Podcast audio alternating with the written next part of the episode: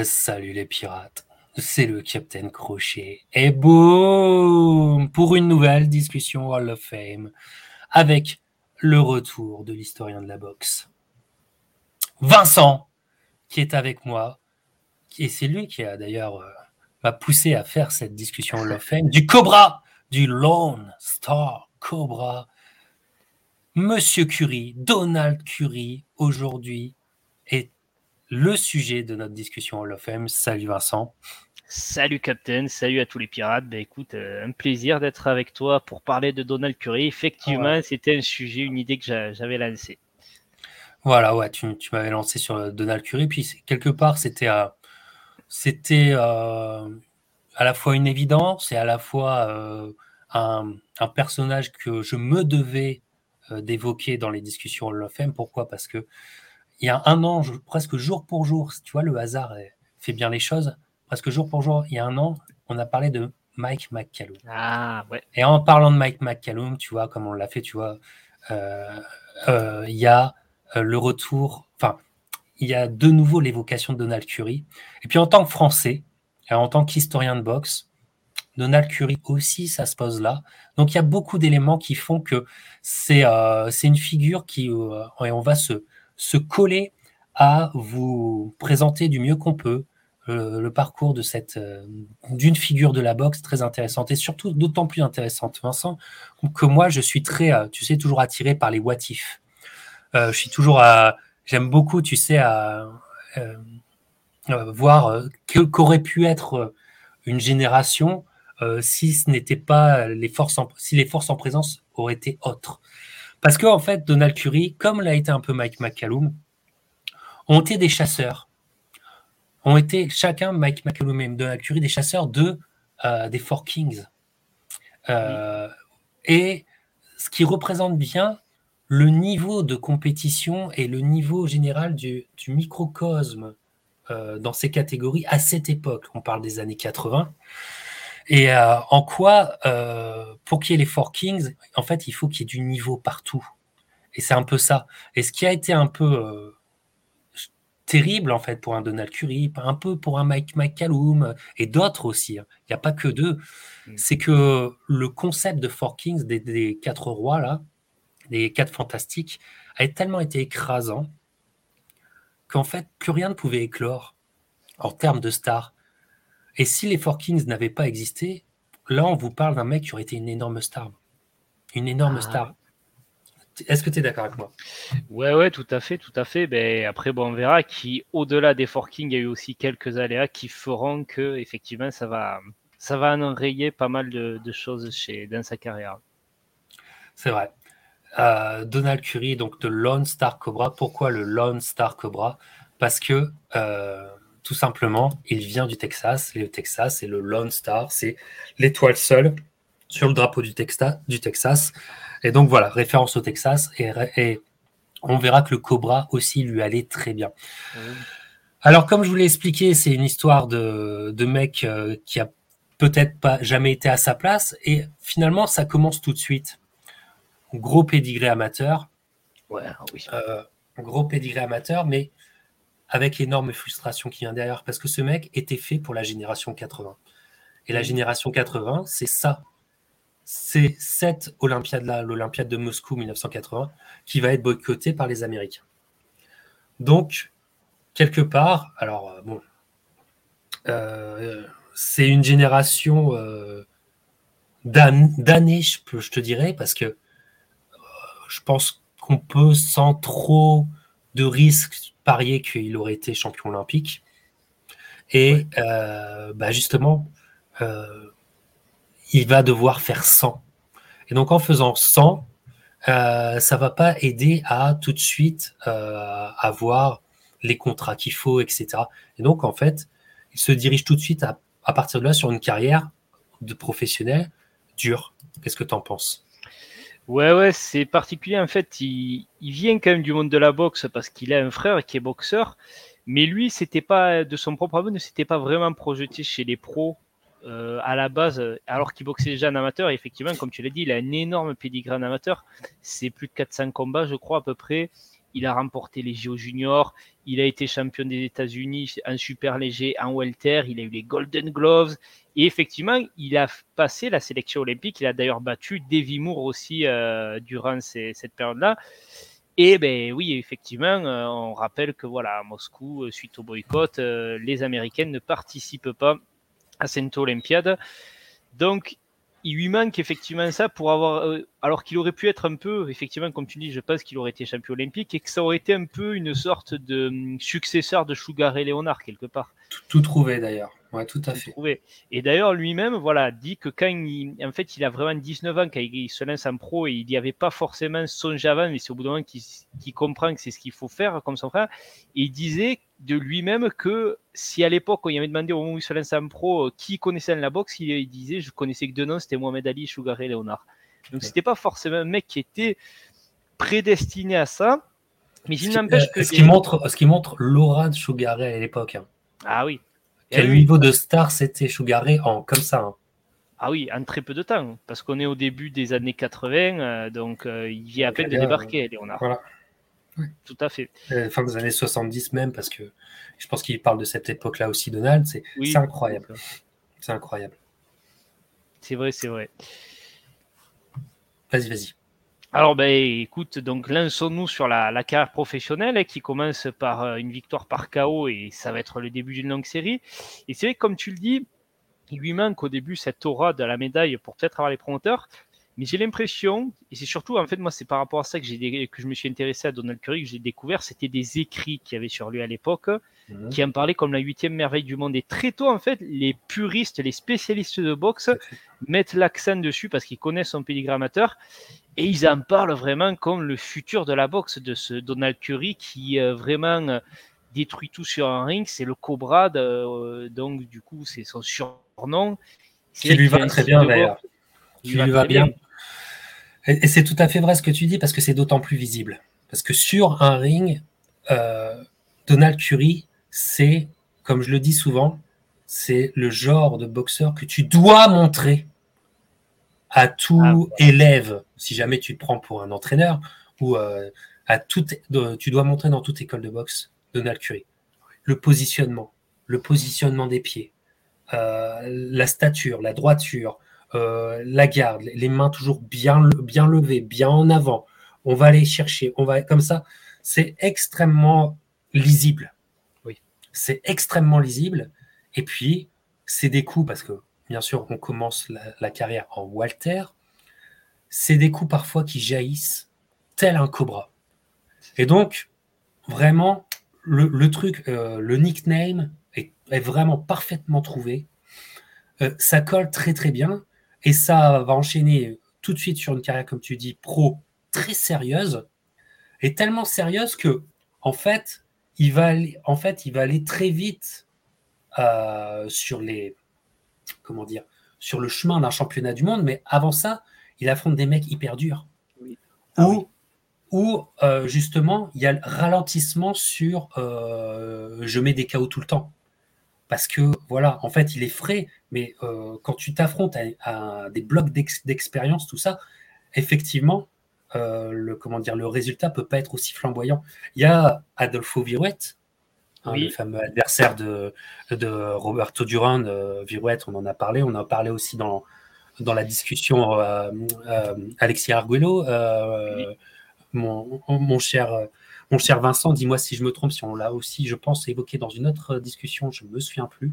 Alors, Viruette. Euh, avec, avec Duran et avec. Avec euh, Duran Arguello, ouais. Arguello, attends, je suis en train de me demander, Viruette, c'était pas un frère. Euh, est-ce que c'est celui-là, c'est Adolfo Viruette, ou il n'y a, pas une fratrie là Je, je, Ouais, mais c'est Adolfo, hein, c'est que Donald Curie affronte Adolfo. Donald Curie affronte Adolfo, mais alors Duran, tu sais que je me demande si non, peut-être je me trompe, il faudra vérifier, mais euh, il y avait pas un frère euh, qui s'appelle Viruette. Il faudra vérifier.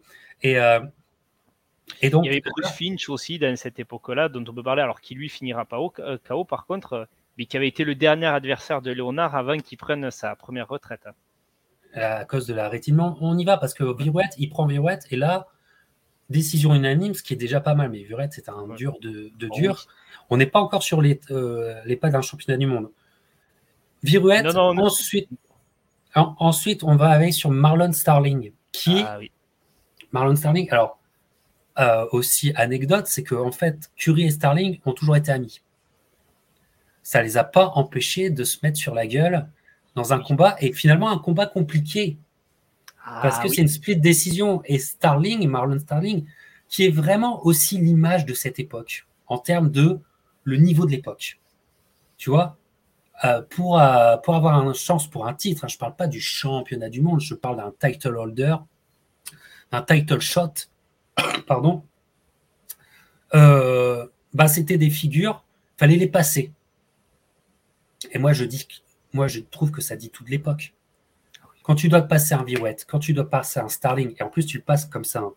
Parce que contre, Oui. contre Starling, c'est un split décision, Ouais, ouais, Et parler, ça- mais- c'est débattable. Alors, euh, et on n'est pas encore, on est au pas, enfin, on est à un pas du championnat du monde, mais on n'y est pas encore. Et donc, même si c'est un, c'est un joyau, Donald Curry, pour atteindre ce niveau-là, il faut, euh, il faut passer par des moments compliqués. Et Marlon Starling est un moment compliqué. Qu'est-ce Oh. que tu en penses? Ouais, ouais, de toute façon, alors ces deux, en fait, euh, invaincus, c'est-à-dire que Curry est invaincu en 14 combats, Starling en 25. Curry, champion nord-américain, et euh, Starling, champion US. Donc c'est une unification un peu de ces deux titres. Et il est tout acquis que le vainqueur de ce combat sera le prochain challenger mondial qui aura l'occasion de concourir pour la ceinture WBA. Et c'est vrai que c'est Curry qui est favori, on va pas se mentir, parce qu'il y a aussi tout ce, tout ce dont on a parlé, c'est-à-dire c'est- c'est un peu hum, ce vent en poupe des écrivains de boxe qui parlent déjà de Curry comme la nouvelle merveille. On le voit d'ailleurs, il a déjà sur le ring, il porte déjà ses fameux shorts dorés, tu sais, on sent qu'il y a tout un truc euh, noble autour de Curry. Et Starling, en fait, c'est très compliqué à boxer parce que c'est un gars qui est plus petit, il fait 1m73, par contre, il a des très longs bras, 1m85 d'allonge, et c'est un gars qui a pas peur d'y aller, quoi. Et euh, je- je- déjà, moi, je trouve dès le début du combat, tu sens que j'ai pas vu si c'était provoqué pendant la conférence ou quoi, mais je sens que. Curry est très crispé, alors que Starling est très détendu. D'ailleurs, il a un joue, tu sais, il s'amuse un peu à, à sautiller, à faire des bons, l'air de dire ça va. Et euh, Curry va faire un peu euh, ce qu'il a déjà fait dans sa carrière, c'est-à-dire d'aller au tête contre tête pour chercher les coups durs. Et à ce jeu-là, malgré le fait que Starling ait des plus longs bras, c'est Starling qui domine. Et on sent Curry semble suffisamment confiance pour dire non mais je vais le, vraiment le faire plier à ce jeu-là. Et malheureusement, les rounds se succèdent et on voit que ben, celui qui se fait toucher, c'est Curry. C'est Curry qui trouve pas vraiment de solution dans les corps à corps et qui se fait complètement dominer. Et à partir du septième, son coin lui dit qu'il faut absolument changer de stratégie. Et c'est là qu'on voit qu'au septième, il se met à tourner autour Curry, à plus utiliser son bras avant et euh, à faire un tout autre combat qui fait qu'il va outboxer Starling et il va beaucoup mieux le boxer. Et au final, Starling va un peu s'épuiser à chercher à accueillir parce que dès le huitième, Starling il comprend ce qui se met en place et il se dit faut, faut que je l'empêche de bouger. Et il, se jette, il a une boxe très énergivore, Marlon Starling. Et au 12e round, il est vraiment cuit, Starling. Et Curry le voit. Et là, Curry repasse à l'offensive. Et il va faire très, très, très mal à Marlon Starling. C'est peut-être ce dernier round qui fait que symboliquement, il gagne Curry.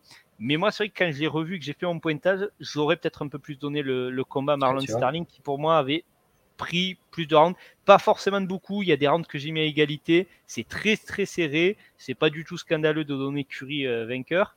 Mais effectivement, comme tu l'as rappelé, c'est un très mauvais moment à passer. Quoi. C'est un très mauvais moment à passer. Et Marlon Starling, vraiment, c'est, c'est- ça fait partie de ces, ces noms qui, euh, qui ont disparu parce que euh, parce qu'ils n'ont jamais eu leur chance, quoi. Oui. Ils n'ont jamais eu leur chance, et, mais ça représentait le niveau, tu vois. Donc il le passe. Il le passe. Et donc ça sera lui, parce qu'en fait, en gros, ça, ça, se- décide presque au pile ou face, hein, tu vois. Donc c'est, c'est Donald qui aura la chance de, de prendre un, un title holder dans une, dans une période finalement assez compliquée. Pourquoi? Parce qu'il va prendre, euh, il va avoir sa chance pour la ceinture WBA.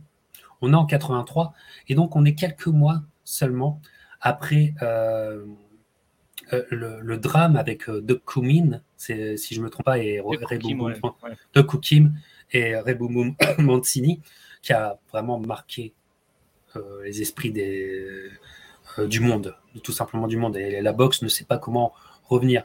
Et tout le monde est stressé. Tout le monde est stressé. Et en plus, hasard, il va rencontrer un autre Coréen Donald Curry, pour cette ceinture. C'est une ceinture qui est vacante. Pardon. C'est une ceinture qui est, qui est, vacante. Je vous montre euh, là. Et il, est contre euh, Suk euh, Kwan. Suk Kwan. Excusez-moi si j'arrive mal à le prononcer. Et alors, on a le Curry un peu encore très frais, très jeune, tu sais, avec la, la houppette en arrière et tout ça, très 80s. Moi, ça me fait délirer. J'adore, tu vois. Et tout. Dans un combat, encore une fois, finalement assez compliqué. Enfin, compliqué, c'est que il rencontre un dur, un peu foufou, le coréen. Et, euh, et on est dans une période où euh, tout le monde est assez inquiet, tout le monde est stressé. Et tu sens que ça, ça a impacté euh, Curie. Moi, je trouve que ça se sent. Curie, c'est pas une prise de, de, titre, moi, je trouve extraordinaire parce que le coréen à la boxe est dépassé par Curie. Sauf qu'il est très, il est très, il est tout en énergie, tout en folie. Euh, parfois, il n'hésite pas à se mettre dans un coin et à dire vas-y, Curie et tout. Alors, Curie, il va. Curie arrive à le cadrer, à le garder. Et là, il va gagner des rounds, il va gagner les échanges, etc.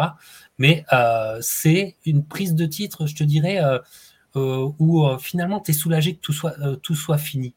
C'est très bizarre. L'ambiance est très bizarre. Dis-moi, Vincent, si tu ressens la même chose sur cette prise de titre WBA. Ouais, ben en fait, euh, c'est forcément, comme tu l'as rappelé, on est peu de temps après euh, Mancini de Kukim. Donc, un Américain qui boxe euh, un Sud-Coréen, c'est encore dans la tête de tout le monde de se dire est-ce qu'on va pas réassister à ce même scénario? C'est un combat au début, Curry en fait boxe, il fait, il fait comme tu dis de la boxe d'école, c'est-à-dire que il va pas faire le geste de trop, il bouge beaucoup. Il a compris qu'en face, c'était un bagarreur qui a des crochets très larges, Junku Swang. Donc, il les voit arriver, Curry. Mais il cherche pas forcément à toujours remettre en contre au début. Il reste euh, passif un peu. Il remet de temps en temps en contre. Il se fait un peu toucher à un moment donné, donc ça le calme encore plus. Puis petit à petit, il lâche un peu sa boxe, il se met à le contrer, à le contrer. ouais, d'ailleurs, c'est vrai, euh, c'est dans le septième ou. Euh, c'est dans le septième, voilà. Et dans le septième, en fait, Curie, et en fait, déjà, à partir du sixième, même, il trouve de plus en plus d'ouverture en contre et il commence à accélérer. Et au septième, il accélère et il, les envoie par rafale, par combinaison, mais c'est précis, c'est net. Et on se dit, mais en fait, il est en train de nous faire un récital Curie parce qu'il a commencé tranquillement et petit à petit, ça s'est lâché et la boxe, là, elle est lâchée. Et à un moment, on se dit, dans le septième, il va le finir parce qu'il prend trop de coups, euh, Junku Swang. Et d'un coup, ben, ce qui se passe, c'est qu'il y a une frappe euh, énorme de, euh, de Wang qui jaillit et euh, ben, c'est Curie qui se retrouve euh, sur les fesses. Donc il se relève, mais d'un coup, ben, ça, casse en fait la dynamique qui venait l'entamer. Donc il reprend un petit peu sa boxe un peu plus euh, très en low boxant, un peu en bougeant beaucoup. Et c'est vrai que, comme tu dis, le Coréen, il n'est pas au niveau. il est frustré et il cherche à le provoquer. Et Curie reste très, toujours, il le cadre très bien dans les cordes il, il s'emballe pas. Mais il y a un moment dans le sixième où effectivement il accélère, il a dans les cordes et vraiment ce qui lui met, c'est incroyable. Et tu te demandes quand il est debout le Sud-Coréen. Et effectivement, ah, c'était, un, bœuf là, le Sud-Coréen. Ah ouais. Ah, Tout ce qu'il a mangé là. Et là, et là, dans le 12e, il, est il passe quasiment tout le round dans les cordes, mais à en prendre mmh. vraiment des grosses séries. Et c'est là qu'effectivement, tu repenses à De Kim, tu te dis, mais oh, est-ce qu'on va pas repartir sur le même scénario tellement il en prend? Et au final, bon, mais ça va à la limite des 15 rounds. Donc victoire Curie, dira que c'était constant dans son esprit. Hein. Euh, ah ouais. Il en a même parlé, tu vois, savais pas.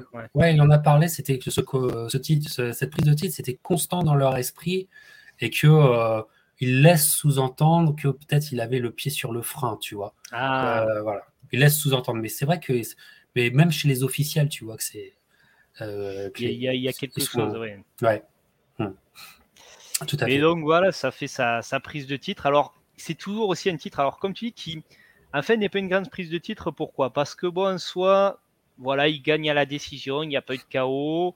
Bon, il a, il a fait un très beau combat, il n'y a rien à dire, il gagne sans problème.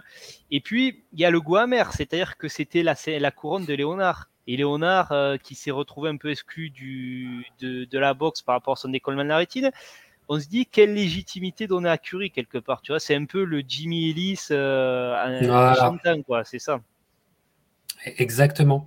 Et donc, eh ben, c'est parfait comme transition. Je pouvais pas trouver mieux, euh, Vincent. C'est que plus qu'une une prise de titre, qui nous, en tant que Français, nous satisferait. C'est quand on avait une ceinture de WBA, on était, euh, on était aux anges. Mais en fait, arrive un autre chemin pour euh, Curry, c'est le chemin de la respectabilité. C'est plus que. Voilà. Et cette respectabilité, Curry va réussir, un spoiler alerte, il va réussir à l'imposer et, à, devenir le nom des Walter. Et quelque part dans l'histoire des Walter, on, va vous présenter l'histoire d'un mec qui est légitimement un lineal champ. Alors comment a-t-il fait pour être un lineal champ alors sa prise de titre, c'est pas la, plus merveilleuse ou la plus historique de toutes? Eh ben, très simplement, réunification de titre. Et eh de titre. Alors, ça va pas se faire comme ça. Il va déjà avoir une première euh, défense de titre qui, pour Donald Curry, est. Euh, tiens, on va mettre le Curry de cette époque-là sur le ring. Voilà. Voilà, avec son short rouge, c'est le Curry de l'époque. Voilà, on, on, va le laisser avec nous. Et il va avoir une première défense de titre, si je ne me trompe pas, euh, contre euh, Roger Stafford, qui était, euh, qui, qui était pas un, peu comme Starling, qui était un, nom de l'époque, etc. Et Curry, là, est plus qu'impressionnant. Le Cobra se réveille. Là, le Cobra se réveille qu'au premier round. Là, en Italie, ça se passe, ouais. Et ça se passe en Italie. Ce qui est fou, c'est que voilà, parfois ils voyageaient. C'est des combats d'Américains qui se font à l'étranger. On en parlera d'ailleurs. Dans notre discussion, on va parler de, combats comme ça qui se font à l'étranger alors que ça concerne deux Américains. Euh, d'ailleurs, ça se passe en France. Mm. Et euh, là, euh, c'est le Cobra qui se réveille. Là, il est vraiment en adéquation avec son personnage du Cobra. KO premier round sur un mec hyper dur. Ensuite, deuxième défense de titre. Et là arrive la ceinture IBF, mais on est en 83, si je ne me trompe pas encore. On est encore en, non, en 84. Euh, on est, voilà, on est passé en 84. Mais en 83, c'est l'IBF qui, qui arrive euh, sur le, chemin, qui est la création de l'IBF. Et donc l'IBF qui va euh, déclarer que sa ceinture est en jeu pour ce combat. Et c'est un combat revanche contre eh Starling.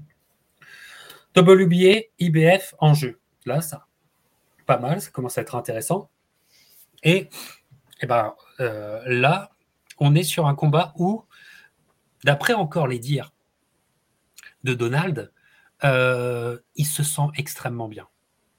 Il se sent bien dans son corps, bien dans sa boxe, il était prêt et euh, il voulait vraiment effacer la problématique du premier combat. Alors, Starling, c'est un dur. Donc, c'est un combat qui ira encore à la décision, mais avec une décision unanime. Est-ce que toi, Vincent, tu as quelque chose à, dire et tu es en accord avec cette décision? Et surtout, comment, comment tu parleras de ce combat? Alors voilà, c'est un combat. Alors déjà, comme tu l'as dit, en fait, l'IBF vient de, ramener un peu sa fraise et nomme directement d'ailleurs Curie euh, champion. Le titre n'est même pas vacant entre les deux, c'est Curie qui est d'office le champion. Donc il y a les deux ceintures en jeu.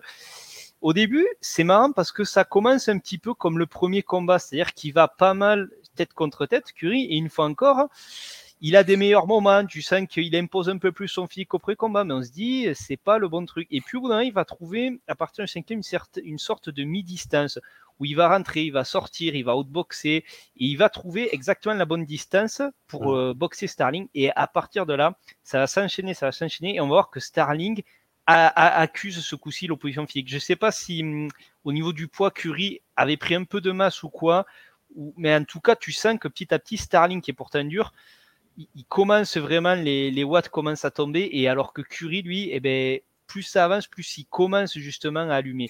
Et ça devient très dur dans les dernières rounds pour Marlon Starling. On voit que c'est même Starling qui se met à des moments à bouger dans tous les sens, à tourner pour récupérer parce qu'il ne peut pas supporter l'opposition physique. Et donc, au final, ben, Curie, cette fois-ci, effectivement, remporte le combat. Il, il, lave tous les doutes, effectivement, du premier combat, surtout que là, c'est un 15 rounds. Donc, euh, on est sur un format championnat du monde, alors que le premier était en 12 rounds, format euh, champion des États-Unis de l'époque. Et c'est, euh, ouais, c'est là pour le coup, c'est incontestable. Il gagne et c'est une très grande victoire au point face à un très grand boxeur qui est Marlon Starling. Voilà. Voilà. Et là, là, comment dire, le, plus que la respectabilité, l'impression générale, c'est qu'on est sur quelqu'un qui va marquer l'histoire, puisque on est euh, sur plusieurs défenses de titre. Il y en aura d'autres. Hein. De ces deux, maintenant deux ceintures, il va les défendre plusieurs fois. C'est important quand même pour ah établir le nom. C'est pas euh, j'étais euh, champion sur un soir Et c'est tout. Non, c'est pas, c'est pas du tout le champion de la soirée. Et puis aussi, encore une fois, à l'image de son époque, ce qui est très, ce qui ne se fait plus maintenant. Mais c'est qu'il est à la fois champion incontesté, euh, qui va fasciner les experts, et il est un road warrior. Ça va beaucoup voyager. Des champions du monde, donc c'est-à-dire le, boss d'une catégorie, mais qui voyage beaucoup pour des combats, finalement, c'est un, truc qui ne se fait plus, quoi. C'est un concept qui ne se fait plus, tu vois, et, et, qui était très, très, très présent dans les années 80, parce qu'il y avait de l'argent à faire en Europe. Il y avait vraiment de l'argent à faire en Europe. Donc, vous comprenez, il a déjà boxé en Italie, même peut-être plus, plus d'une fois euh, au moment des faits, et pendant, euh, pendant ses défenses de titre, il va aller aussi défendre son titre en Angleterre contre Colin Jones. Oui, à l'époque, qui était un mec dont les Anglais pensaient qu'il pouvait aller très très haut. Euh, un combat qui va être dominé par, euh, euh, par Donald Curry, mais qui va s'arrêter un peu abruptement à cause d'une énorme, enfin d'une grosse coupure sur, sur, sur, Jones. Et, et, donc, il y aura un peu comme Marvin Hagler l'a vécu, il y aura des, des, bouteilles qui seront lancées sur le ring parce que les gens étaient frustrés, tu vois, parce que c'est un, peu un combat morné. Mais il y a une accumulation de, de, défense de titre. Il y a eu aussi à cette période-là Elio Diaz, euh, qui était euh, colombien ou vénézuélien, je me souviens jamais, qui était invaincu. Et euh, là, ce que fait Curry, c'est incroyable. Déjà, premier round, il l'envoie au tapis. Et le septième round est assez incroyable parce que Elio Diaz, qui va aller deux fois au tapis dans, le coin, une fois au premier, je crois, une autre fois au cinquième. Au septième, tu sens qu'il donne tout. Vraiment, il se dit, c'est mon dernier round. Là, c'est le moment de lâcher toutes les forces dans la bataille. Mhm. Et Curry va, va accepter l'échange de coups et au final, c'est Diaz qui retombe. Et après ça, il jette l'éponge parce que tu sens que vraiment, ce septième, il se dit je tente le tout pour le tout, je lâche toutes mes forces face à Curry. Et ça suffit pas. Et ce combat est impressionnant parce que c'est là qu'on se dit ah ouais, Curry, là, quand même, c'est en train de d'arriver à maturité, vraiment, le phénomène Donald Curry. Quoi. Exactement. Et encore une fois, super transition parce que regarde, voilà, ce phénomène Donald Curry, on est en 85. Et voilà. Et il fait, là, c'était des concurrents de Ring Magazine, il y avait World Boxing, il y avait plein de magazines à l'époque. Et, le mec devient une couverture de magazine. Et, là, je vous en ai sorti une, mais il y en a beaucoup. Euh, et, et c'est très, très, très important parce que on se dit, voilà, l'appel d'air de la retraite, première retraite de, de Sugar Ray Leonard est comblé. On a, on a le personnage qui va combler ça. Mm. Vas-y. D'autant plus, ouais, non, juste j'en profite pour rappeler qu'en 84, Léonard fait forcément une tentative de retour face à Kevin Howard. et on parle déjà, qui est pas, voilà, qui, on va, on va le dire, en fait, va être trop mitigé pour, euh, au final, Léonard va reprendre sa retraite. Mais il y avait vraiment, tout le monde était persuadé que c'était le grand retour de Léonard et on pensait déjà au futur adversaire. Et dans la salle ce soir-là, il y a évidemment Marvin Hagler, il y a euh, Aaron Pryor et il y a Donald Curry. Et on en parle beaucoup d'un possible Léonard Curry qui, qui, serait un peu une sorte peut-être de passation, enfin on ne sait pas trop. Mais effectivement, bon, mais on l'a dit, retour euh, trop mitigé pour Léonard. Donc c'est Curry qui effectivement, petit à petit, semble s'imposer comme la nouvelle figure. Quoi. Exact. Exact, exact. Mais il n'avait pas, il n'avait pas forcé les choses. Euh, j'ai une photo et justement parce que regarde, tu vois, Aaron Pryor avait tenté de forcer les choses, tu vois. ce, ce moment qu'on connaît tous, euh, euh, où il avait tenté, tu sais, un peu simili trash talk pour s'imposer comme l'adversaire. Donald ne l'avait pas fait. Non. Tu vois, l'avait pas fait. Peut-être qu'il regrette, mais il était trop, presque trop diplomate et puis, il y avait aussi Sugar Ray qui savait monter la tête et puis qui savait manipuler son monde aussi. Mm. Ah ben on pourra peut-être en reparler, oui, effectivement, oui, puisque. Mais oui, oui, bah après c'était c'était un peu une époque aussi différente, c'est-à-dire que Pryor en, 82, c'est plus ou moins qu'il va provoquer euh, Léonard. C'est euh, voilà, Pryor vient de battre Arguello, donc c'est ça y est. Curry était encore en 3 en demi-teinte à ce moment-là pour se permettre de venir pro, euh, provoquer. Mais c'est vrai qu'il pas eu, euh, qu'il n'y avait pas, je pense aussi, tu as raison, c'était pas dans ses gènes, dans son attitude d'aller faire ça, quoi. Et donc, voilà, ce moment de 84 est important parce que, voilà, Sugar Ray, on se dit non, ça va pas le faire. Mm. Et Donald s'est imposé. Donald s'est imposé ça, c'est 85. Et il est, il est au top.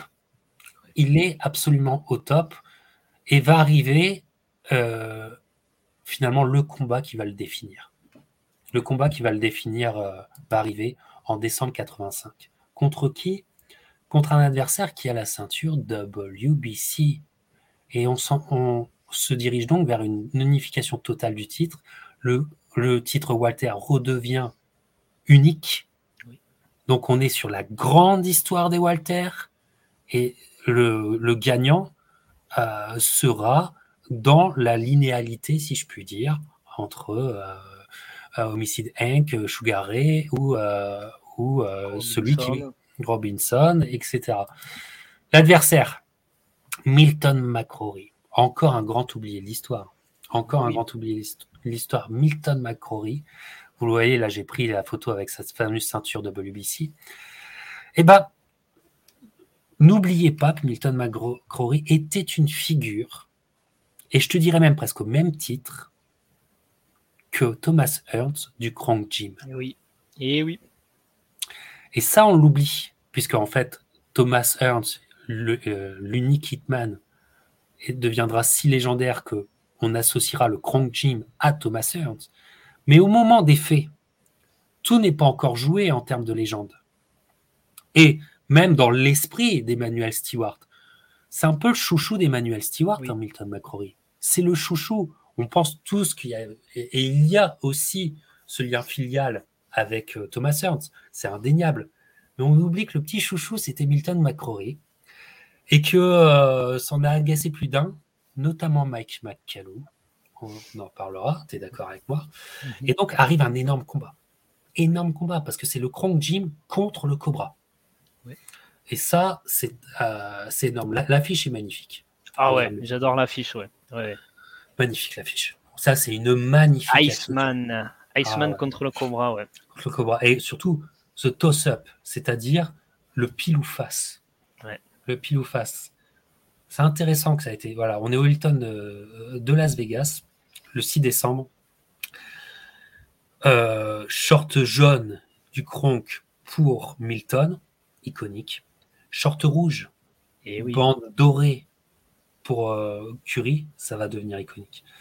Ce qui va se passer, c'est que le combat, alors déjà, en termes de broadcast et en termes d'image, ça n'a pas vieilli. C'est-à-dire que vous, vous pouvez, vous, on pourrait déplacer ce combat euh, dans une autre période que ça serait. Euh, voilà. Il est très, très moderne. Très, très moderne pour l'époque. Mm. Vas-y, vas-y, Vincent. Ouais, ouais, non, c'est juste, voilà, avant de rentrer sur le combat lui-même, effectivement, il faut rappeler ces éléments euh, dont tu as parlé. C'est-à-dire que, comme tu l'as dit, en fait, il y a une grande histoire chez les Walter qui a été marquée notamment par l'unification de Leonard Ernst, qui, est le combat de l'année 82, c'était une unification des, il y avait que deux ceintures à l'époque. Ça a été un combat fabuleux entre deux super boxeurs qui, on le sait, font partie des Fabulous Four et ont marqué la légende. Là, on est dans le même cas, c'est-à-dire qu'on est sur une nouvelle unification. Et on est là encore sur deux champions invaincus, comme l'étaient Leonard et Hans. Et c'est d'ailleurs pour ça que tu précises à juste titre que Milton McCrory c'est devenu le chouchou parce que lui encore euh, est invaincu. Il a juste un petit match nul qui se balade mais qu'il a corrigé, mais il est invaincu alors que Ernst à cette époque-là ne l'était déjà plus puisqu'il y avait eu la défaite contre euh, Léonard. Donc ouais, c'est le combat au sommet, comme tu as raison, que tu peux transposer parce que c'est deux super welters. C'est les welters, c'est quand même une catégorie historiquement énorme. Ils sont invaincus. On sait que c'est deux styles très euh, opposés, mais très beaux, magnifiques à voir. Deux super athlètes. Milton McCrory, ce gars de 1m83, 1m91 d'allonge, très belle boxe, très typique du cronk évidemment, avec ce bras avant terrible et cette droite c'est alléchant cette affiche. Et en fait, tout le monde se dit, on est dans la continuité de Ernst Léonard et on va avoir le même type de guerre où ça va batailler très serré. Et c'est là que ça va être intéressant de parler justement de ce qui s'est passé ce soir-là. Euh, comme tu le dis, grand, grand Walter euh, McCrory, et il fallait être un cobra pour se le faire. Donc, il y a une ambiance, enfin, il y, a, il y a quelque chose, il y a un cachet, il y a une patine ce soir-là que je vous conseille, si vous n'avez jamais vu ce combat, il faut. Ça va pas vous prendre beaucoup de temps. Pourquoi? Pas parce que Curie est à son summum. On peut déterminer le summum de Curie. C'est exactement ce soir-là. McCrory est un très très bon boxeur, mais dès le premier round, le Cobra jaillit. Et il y a une énorme droite, je crois il reste une minute dans le premier round, une énorme droite qui, qui sonne, qui fait reculer dans les, dans les corps de McCrory. Et il y a un round. Alors, le premier round, ce qui est très beau, c'est que, en termes de lisibilité, encore une fois, c'est parfait. C'est extrêmement lisible, vous allez beaucoup apprendre. Mais c'est très clair que Curry domine à la boxe, au pugilisme. Et déjà, ça, c'est très impressionnant face à McCrory. Ah il, il, domine et surtout, ça frappe de fou. Ah ouais. Ça frappe de fou. C'est-à-dire que le premier round s'arrête, Macro il rentre dans son coin, il est pas bien. Ah non. Il est pas bien. Mais c'est très impressionnant. Euh, du Curie a, a, cette garde vraiment très resserrée où il avance sur Macrory. Macrory, bien sûr, avec son bras avant, et toujours Curie avec sa, sa, main droite qui est presque comme un félin qui rabat toujours le bras avant de son adversaire et avance. Et il bloque les coups avec sa droite. Et d'entrée de jeu, comme tu le dis, effectivement, contrairement aux autres combats où il prenait un peu plus son temps, il envoie d'entrée de jeu la puissance et tu sens que d'entrée de jeu, il veut mettre de la puissance et que d'entrée de jeu, il veut, le finir, quoi, il veut le terminer. Quoi. Ouais. Et arrive le deuxième round. Deuxième round où on est sur la logique du premier. Curry domine, Curry frappe fort, euh, est, sonné, euh, et le combat, le, le round avance, McCrory euh, se déplace en, euh, sur un, vers un coin. Et là, bras avant, le crochet qui jaillit, tel un cobra, ah tel un, cobra, un crochet qui jaillit et qui allonge McCrory, non pas pour le compte, mais il aurait dû être pour le compte. C'est honnêtement, ça fait partie de ces coups. J'en ai déjà parlé dans d'autres discussions, mais ça fait partie de ces coups où tu te dis, n'avons pas vu là le plus beau crochet de l'histoire de la boxe. Ah, C'est pas impossible. C'est absolument ah, pas impossible. Ça va à la vitesse de la lumière. Euh, euh s'en remettra pas. Euh, il, va, euh, il va réussir à se relever et le cobra va jaillir. Il va lui sauter dessus avec une droite qui arrive comme ça et qui va allonger Macrory. Et c'est très très dur à voir. C'est une image je ne l'ai pas mis d'ailleurs dans mon système, je l'avais euh, noté, mais je ne l'ai pas mis dans mon système. C'est une image très dure parce que la droite, là, qui passe, ça lui a enlevé quelques années de vie. C'est euh, sûr. C'est sûr. C'est d'une violence, c'est-à-dire que c'est une unification de titre fait avec une violence extrême. C'est hyper impressionnant. Et je veux dire, 85, c'est avant tout ce 6 décembre 85. Qu'est-ce que tu en penses? Ben, oui, en fait, c'est euh, comme tu l'as dit, euh, déjà le premier coup est fabuleux et tu sens que Macrory il s'en remet pas. Mills Lane choisit de le laisser repartir. effectivement, c'est et ça arrive, c'est sitôt debout, sitôt il y retourne. C'est-à-dire que c'est même pas un enchaînement, c'est comme tu dis, il arrive droite, bam, et Macrory qui tombe. Ah, dans, le, même dans le mouvement de son pas, en fait. Tu sais, ouais. il, il, il avance, ouais, c'est dans le mouvement du pas et boum. Et, et le ah, gars, donc 1m83 qui s'effondre les yeux hagards. On a peur d'ailleurs, on a très très peur. Ah ouais, c'est terrible. C'est, je veux dire, il a sorti son meilleur coup du gauche et là il lui met son meilleur coup du droit euh, sans problème parce qu'il voit que l'autre a pas récupéré. Ça sera évidemment le chaos d'ailleurs de l'année par euh, TKO Magazine parce qu'à l'époque Ring n'avait pas encore cette, euh, cette nomination. Mais c'est un chaos qui est absolument incroyable. Et comme tu dis, c'est un tournoi, un championnat. En plus, il était invaincu Macrory, donc il lui met, il met fin à son invincibilité de façon radicale. Et puis en plus, c'est l'unification totale. Je ne pense pas que dans une unification totale, on ait déjà, on ait vu ça. Je, réfléchis. Dans une unification, en tout cas, avec autant de ceintures, je pense mm. pas que ça se soit vu de façon aussi brève, rapide. Et là, comme tu dis, ça marque complètement l'année 85. Alors, ce qui est marrant, c'est que l'année 85, il y a ça, il y a évidemment Hagler Horns. Et je me demande si, en fait, il n'y est pas allé un peu dans cette attitude, Curie, de dire, euh, euh, ce qu'il a fait. Comment je peux oublier ça? Comment je peux oublier ça? C'est vrai. Et ce qu'il s'est pas dit, moi aussi, parce que la façon comme il entame le premier round, comme on l'a dit, tout en puissance très dur, est-ce qu'il s'est pas dit, ben moi aussi, je vais faire ah aussi fort si je n'ai plus. Voilà. Et, euh, et, cette année 85, c'est fabuleux parce que Curie, on l'a dit, il avait enchaîné les défenses de titre. C'était euh, trois victoires avant celle-là, quatre victoires par KO avant le sixième round. Et là, ben, il y a celle-là qui arrive au, au, deuxième round. Donc quatre combats, quatre victoires par KO. Il sera élu boxeur de l'année avec Marvin Hagler.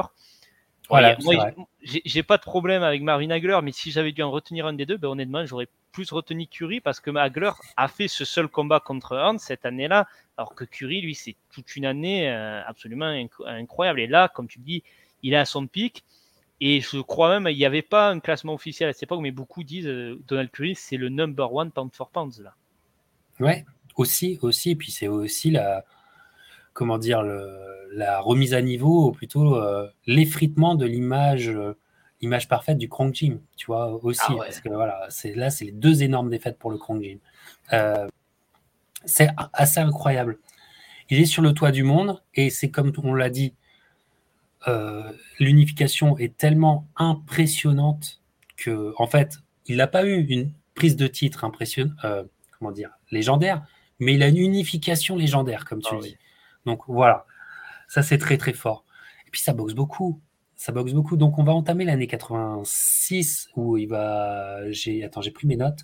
Il, va refaire une défense de titre encore par KO, mais contre alors Eduardo Rodriguez que je voilà, je connaissais pas en mars.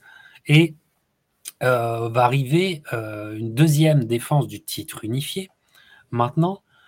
Et, là, contre un truc aussi, et ça va, ça va correspondre à, à Donald Curry, qu'on va, c'est Antoine de Centranclis qui nous disait Donald Curry, c'est aussi un boxeur euh, hot, and, hot, and, cold, tu sais, chaud et froid, c'est-à-dire il, met le chaud et le froid, et en fait, ces moments de froid où inattendu, ce, euh, faux pas va arriver euh, contre un mec où quelque part il ne pouvait pas s'y attendre. Voilà ce personnage, le Ragamuffin Man, c'était son surnom, The Ragamuffin Man, Lloyd Onegam, euh, Lloyd, Lloyd Onegam, anglais, qui restera pas dans l'histoire, mais alors qu'il a été finalement en battant Curie, parce qu'on vous le dit, il va le battre, champion unifié. Dans un combat, je vous mets les affiches, il y avait celui-là, tu vois. Ça se passe fin septembre 86, ça se passe à Atlantic City. Il y avait Tony Lopez aussi, qui était euh, sur la carte. Euh, voilà, ça se, passe, se passe pas à Tao, mais à Atlantic City. Dans un combat où ben, Curie est-il devenu peut-être euh, nonchalant ou est-il a-t-il pris son adversaire de haut mais va se retrouver dans un combat qui s'attendait pas. Alors il est toujours toujours apprêté, il y a toujours une boxe léchée, très lisible, etc.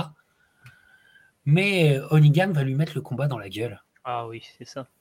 Avec une puissance, donc tu sais, avec, enfin c'est peut-être le mec se sent fort, il est fort physiquement, et ça se voit. Et ça perturbe énormément Donald Curry, qui s'attendait pas à ce combat-là. Et que tu vois, il est obligé de faire des resets tout le temps. Tout le temps, il est en reset, Donald. Tu sais, il se fait bouger, hop, il se met en reset, il se refait bouger, et ça ne va pas. Ça ne va pas, et euh, c'est surprenant parce que euh, je pense qu'on est euh, sur, je ne sais pas si les bookmakers, mais je pense qu'il y avait un écart qui devait être assez énorme. Énorme, l'écart, tu vois. je, peux, je peux peut-être te retrouver les chiffres parce que je crois que je les avais notés ah, tu les as Je vais te dire. Ouais, mais je crois que c'était euh, du 5 contre 1. Euh, c'était, quand même assez gros, c'était balèze. C'est quand même assez gros. Ben, Onigam prend la chance de sa vie. Il a bien raison d'ailleurs. Il, il, il, perturbe totalement. Vous voyez Donald Curry qui perturbait parce que c'était un, un boxeur léché. Tu vois, c'est un boxeur vraiment. Euh, il y avait une boxe très très propre et euh, erreur euh, de Curie, c'est qu'il va encore mettre sa tête en avant. Tu sais, comme tu l'as dit euh, dans son début de carrière, il va mettre sa tête en avant. Et là, Onigam, boum Tu vois, tu as, le coup de tête. Alors pour toi, volontaire ou pas volontaire, selon toi, Vincent?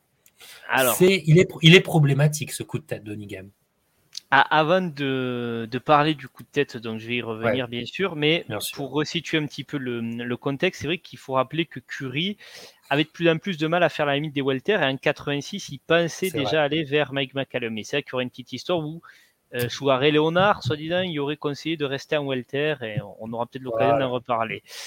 Et euh, il reste en welter il a eu pas mal de soucis personnels. Euh, je crois qu'il y avait son frère qui s'était foutu dans des certaines embrouilles, son grand-père qui décède. Enfin, apparemment, soyez il aurait pris énormément de poids. Il aurait eu du mal à arriver au, jour J à, la peser. je crois que c'est vrai. Je crois que c'est vrai, ça se voit. Je pense que c'est vrai. Et, euh, et, comme tu dis, par-dessus le marché, ben, il a un mec en face qui est pas venu pour, euh, pour chômer, qui est là pour amener le combat dans la gueule. Et d'entrée de jeu, ce qui est surprenant, c'est le rythme que va mettre Lloyd Onegan.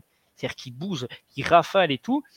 Et Curie, ben, tu sens que ouais, il sait pas par quel bout l'aborder. Comme tu dis, à chaque fois, il est obligé de reset, c'est-à-dire de dire attends, attends, attends, là, il faut que je prenne un pas de recul. Que il a vraiment du mal avec ce, ce boxeur-là.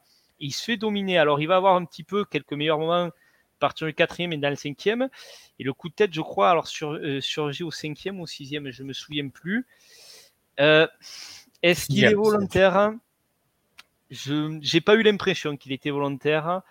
Mais effectivement, ça va, tout va se jouer là-dessus parce qu'en fait, ça va faire stopper euh, Curie, qui va peut-être un peu aussi. En, fait, je crois que c'est vraiment lui qui revient dans son coin, qui dit qu'il veut pas continuer. Et euh, on se demande, est-ce qu'ils ont essayé peut-être dans le clan Curie de se dire, bon, on voit que ça se passe pas bien quand même sur le ring, parce que même si Curie revenait un peu dans le combat, c'était très dur. Est-ce qu'on va pas prendre cette porte de sortie, de dire, bon, mais il y a eu un choc de tête, blessure, disqualification, sauf qu'en fait, ça se solde par euh, officiellement un abandon, quoi. Voilà. C'est ça. Voilà. Et, ce, qui donne, ce qui donne les titres à Onigam. Ce qui donne les titres euh, à Onigan, et euh, c'est une douche froide. Ah c'est une douche froide. Je pense que toutes les raisons que tu as évoquées sont réelles, sont, euh, sont totalement réelles. Et c'est c'est vraiment. il doit, il doit s'en mordre les doigts, parce que comme tu le disais, il a déjà envie d'aller chez Super Walter et de faire des grands combats. C'est des mecs qui chassaient euh, Curie fait partie de ces quelques personnes qui n'avaient pas peur de chasser Léonard, Hagler, oui. Ernst et Durand. Ils n'avaient pas peur de les chasser, tu vois. Rien, que ça, moi, je les idolâtre parce qu'il faut ah. être taré, tu vois. Et tout, mais c'est génial. C'est ah génial, tu vois. C'était des bonhommes. Et, là, c'est une douche froide et ça vient complètement stopper tout ce qu'il a construit. C'est vraiment un énorme stop. Et donc, je suis d'accord avec toi, il prend ils ont essayé de porter une porte de sortie. Moi, je crois qu'il y a un truc aussi chez les boxeurs qui connaissaient Curie et qui savaient le, le faire vriller. Pas le faire vriller, mais le faire douter avec des coups de tête. Pourquoi? Pourquoi je dis ça? Parce qu'il y a une suite de carrière qui va donc, euh, il, va changer, il se remet. Et là, un truc incroyable dans la boxe qui va se passer, parce que ça se passe coup sur coup. Ça, tu sais à quoi ça me fait penser? Ça me fait beaucoup penser à ce qu'avait vécu Terry Norris. On va parler de Terry Norris. Ah. Contre Luis Santana. C'est-à-dire que Santana lui fait des coups de, des coups de Trafalgar deux fois de suite. Tu dis, c'est quand même pas possible. c'est quand même pas possible. Eh ben, Donald Curry, dans ses années 86-87, hein, tu vois. 87, ouais.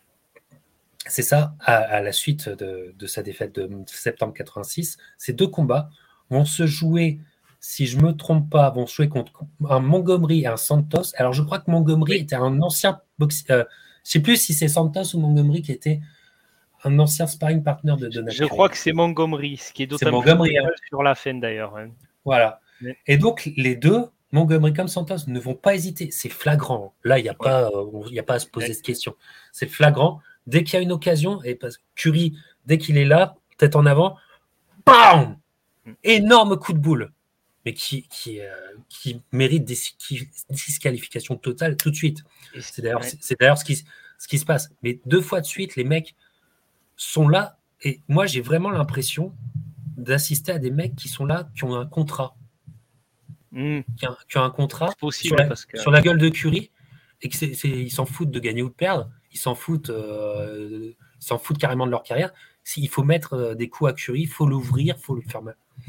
C'est très c'est vachement bizarre cette histoire. C'est vachement bizarre. C'est super bizarre. Alors en plus, comme tu dis, il y, a, des premiers coups de tête et au, au, début, tu peux dire allez pourquoi pas un axiome, puis tu vois que ça devient quand même trop récurrent pour ne pas être volontaire et l'arbitre va retirer des points et ça continue. Et euh, contre Montgomery au cinquième, l'arbitre dit bon, mais maintenant ça suffit. Disqualification parce que ça s'accumule, il y en a trop.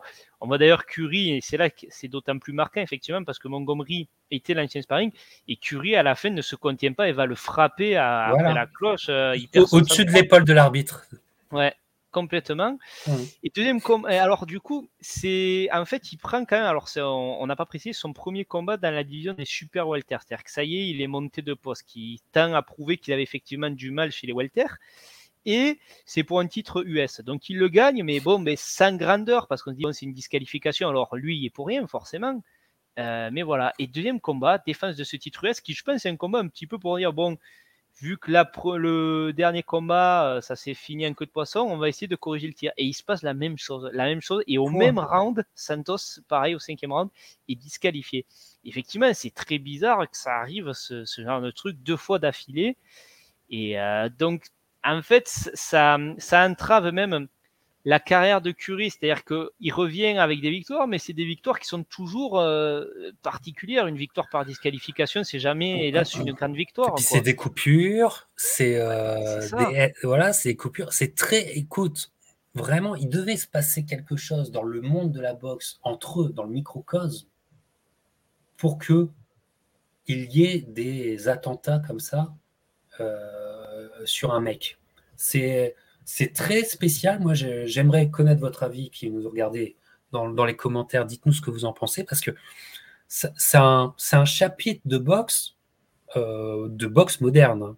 Hein. On n'est pas dans les années 20, on n'est pas dans les années 20 ou 30, euh, où c'est très spécial. Et d'ailleurs, on, ne sait pas tout encore, je pense. Ouais, mais c'est vrai que ça, ça pousse à revoir effectivement de, de, notre œil le combat contre Lloyd Onegan, comme tu le disais. Est-ce que effectivement. Ils l'ont regardé, ça, c'est sûr, c'est sûr, Tout à fait, c'est sûr. Et pardon. Euh, et donc, malgré ces défaites qui, enfin, c'est non, tu vois, je dis défaites, c'est victoires qui n'aident pas, qui n'aident pas. Il est dans une nouvelle catégorie. Il s'est fait mener par le bout du nez par Monsieur Chougaré. Tiens, ça rime, tu vois ce que je dis. Euh, qui euh, en... Il est con aussi d'avoir demandé des conseils à Chougaré. L'histoire dit qu'il a demandé conseil à Chougaré euh, comment tu vois ma carrière euh, Je veux un grand combat, comment je fais pour avoir un grand combat Oh, bah restons Walter, on verra bien. Puis, vas-y, vas-y. Qui, qui, aurait pu, juste, ouais, je me permets de dire, qui pouvait peut-être prévoir que Chougaré il allait nous faire ce comeback? Peut-être qu'il s'était dit, ouais, maintenant il est à la retraite, c'est fini pour lui, quoi. Ah ouais, moi je le, je le sens plutôt. Euh, ouais, il, il, était sincère, il était, il était naïf. Oui, oui. Il était, naïf. Tout à fait. Et donc, euh, voilà. Et on est chez Super Walter. Les choses pour les quatre fantastiques continuent à se faire sans Donald Curry et sans Mike McCallum. Et donc, je vous renvoie à la discussion Mike McCallum, tu vois, qu'on a fait l'année dernière, jour pour jour. Elle est toujours disponible. Elle est où? Elle est dans la playlist. La playlist est dans la description de cette vidéo. Et oui, vous m'en direz des nouvelles. Parce qu'on va parler d'un. Euh, moi, j'adore ce combat. Ah ouais. Choisis, choisis euh, la, comment dire, l'affiche. J'ai celle-là et puis j'ai le programme de la soirée. Tu préfères quoi? Ah, euh, Regarde. Ah, on va remettre la première. Ouais. Ah, la première, elle est belle. Hein. Elle est belle, la, première. Qu'est-ce qu'elle est belle. Un bon titre, oui, j'avais jamais fait attention. Armée dangereux. C'est un titre d'un film avec John Candy en plus. Qui sort, euh, je crois, même à la même période. C'est rigolo. Ah ouais, ils ont surfé sur le. D'accord. Peut-être, peut-être. Et euh, McCallum, en juillet, euh, t'imagines juillet à Las Vegas, la fournaise. McCallum contre Curry. On est dans le hangar du Caesar Palace. Écoute, moi j'adore le broadcast. Le broadcast, vous pouvez le retrouver facilement sur YouTube. Mais c'est un délire. Moi, je suis en transhypnotique, tu vois. Ça commence, c'est HBO, mais ils sont, en fait, tous les codes qu'on aime sont déjà là. la mise en abîme, tu vois, ça commence tout de suite par un petit documentaire avec de la bonne musique de l'époque. C'est Richard Palmer, euh, Someone like, like It un truc comme ça. C'est, vous allez entendre la, la, funk qui est, vous êtes dans le délire à fond là portrait de Mike McCallum qui, avait une vie pas facile à l'époque. Euh, il avait perdu sa femme, etc. Et tout. McCallum, portrait de Curry, où on me dit, il y a beaucoup de questions sur Curry maintenant et tout. L'entrée sur le ring, on les voit sortir du vestiaire et tout. Mais c'est une dinguerie. Moi je, suis trop fan de ce, de, de, ce, de ce combat. J'adore, mais j'ai envie de t'écouter là-dessus. Vas-y.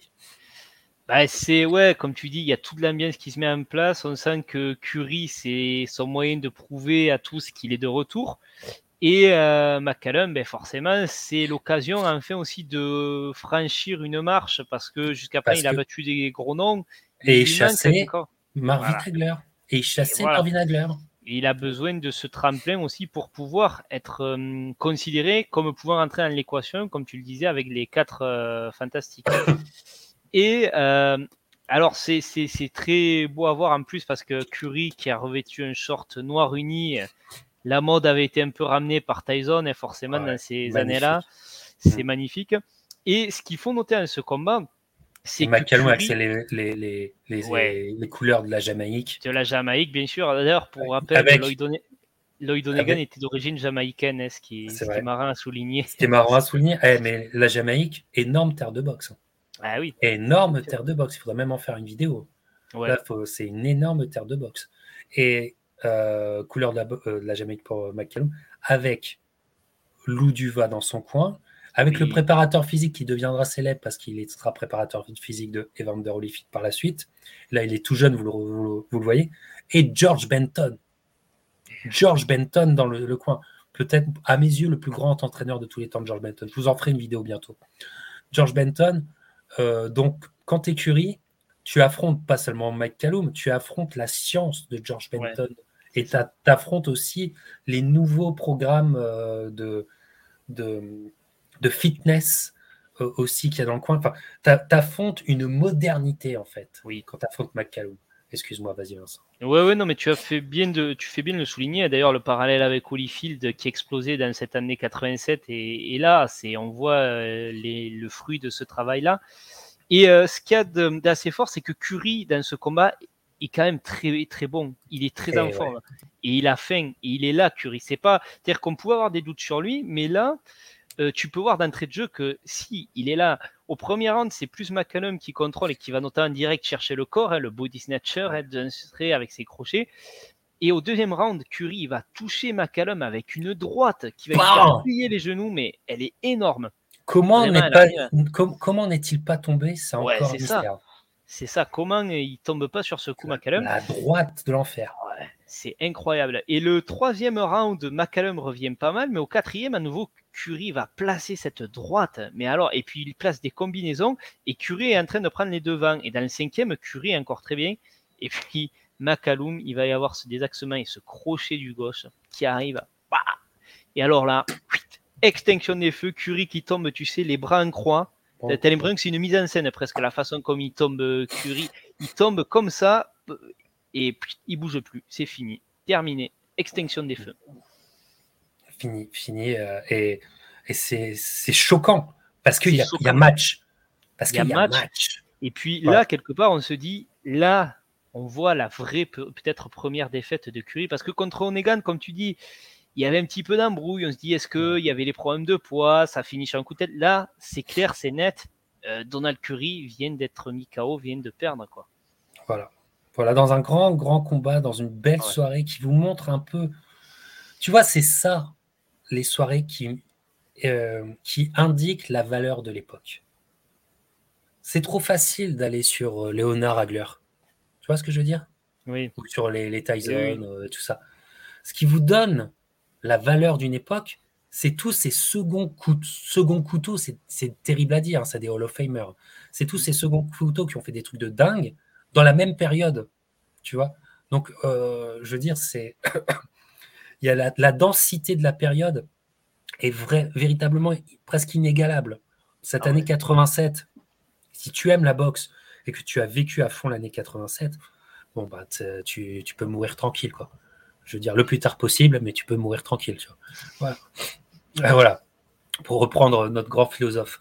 Et, et, c'est une énorme défaite euh, ah parce que c'est un chaos, c'est la défaite radicale et euh, qu'on ne questionne pas en boxe. Voilà. L'image aussi est impressionnante. L'image que ça en reste, que ça en laisse, est très impressionnante. McCallum a son, sa, l'une de ses plus grandes victoires. Ça, oh, la plus grande, je pense. Hein. Oh, Moi, je pense que oui. La plus grande. L'une de ses plus grandes victoires, on vous conseille, revoyez cette vidéo, vous me direz ce que vous en pensez. Évidemment, le lien dans la description. Et alors qu'il peut-être il avait trouvé sa nouvelle catégorie, finalement, il a trouvé le champion trop tôt, quoi. Je pense que Donald euh, aurait eu besoin peut-être deux, trois combats supplémentaires pour affronter McCallum. McCallum en 87, c'est. Et, tu en viens à regretter, mais là c'est une autre discussion, tu en viens à regretter que Hagler n'ait jamais affronté McCallum. Ah ouais, bien sûr, bien sûr. Tout comme, bon, on a fait y avoir euh, euh, Ernst McCallum, et moi j'ai toujours dit que je pense qu'il valait mieux pour Ernst que ça ne se soit pas fait. Et quand tu vois le combat, quand tu vois ce combat-là, tu comprends. Ah Tu comprends pourquoi tu peux, tu peux avoir cette opinion. Tout à fait. Ah je comprends tout à fait. Donc, il y a une, là, il y a une vraie réinvention à faire. Et oui. Mais en restant dans la même catégorie. C'est ça que Donald Curry va faire. Mais en restant dans la même catégorie, parce qu'en fait, il se sent bien. Voilà, euh, je pense qu'effectivement, euh, euh, c'est un mec qui allait cartonner chez les Walter et les Super Walter. Pas plus que ça, moi, je pense. Et donc, bah, il se refait, petite victoire, enfin, victoire ici et là, mais il va quand même réussir à regagner un titre.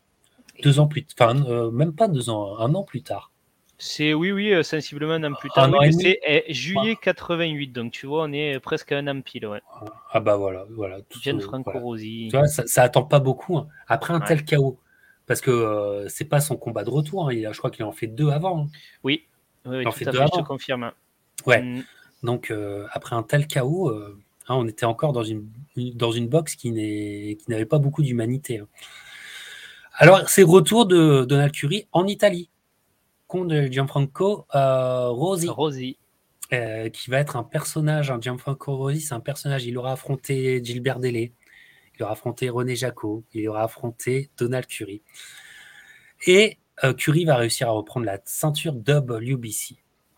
Et alors, à la boxe, Curry au-dessus. Ah vraiment au-dessus. Mais vous savez quoi? On est un peu dans un moment, dans un sentiment un peu comme, alors à moindre mesure, hein, évidemment, euh, comme Ali contre Frazier euh, à Manille. C'est-à-dire que euh, s'il l'avait pas arrêté, enfin si, et je crois que, enfin si Rosie avait s'était engagé pour ce dixième round, c'est peut-être Curie qui aurait abandonné. Et il le dit ça. ah ouais. J'ai, oui, j'ai retrouvé une interview de Donald Curie qui le dit. C'est-à-dire que il dominait, mais physiquement, il n'était pas très bien. Il, ne se sentait pas bien tout le combat, il est, il est pas bien. Et euh, il se demandait s'il ne fallait pas qu'il abandonne. Il était dans un état second, il ne se sentait pas bien. Il fait, euh, au neuvième, il fait une accélération pour essayer de, le tout pour le tout, qui n'est pas énorme, hein, son accélération. Mais c'est suffisant pour que Rosy ne, ne s'engage pas au dixième round. Et donc, presque par chance, Curry redevient title holder. WBC. Qu'est-ce que tu en penses, Vincent? Ouais, ouais, bah c'est quand même une victoire impressionnante parce qu'il avait un peu envoyé tous les meubles sur la tronche. Il faut rappeler qu'il l'envoie cinq fois, je crois, au tapis. Euh, j'avais noté, ouais, il l'envoie une fois euh, au tapis dans le deuxième, quatrième, deux fois au septième et une fois au huitième.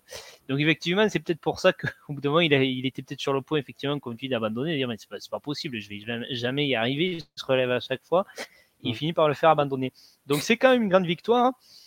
Mais qui est prise pour ce qu'elle est. C'est-à-dire qu'on dit Gianfranco Rosi, c'est pas un gros nom à cette époque de la boxe. Quand je veux dire là, je, veux dire c'est pas c'est pas McCallum, voilà ce que ce que je veux dire. Et euh, bon, ça se fait en Italie, donc c'est loin des États-Unis, donc ça n'a pas un retentissement euh, particulier.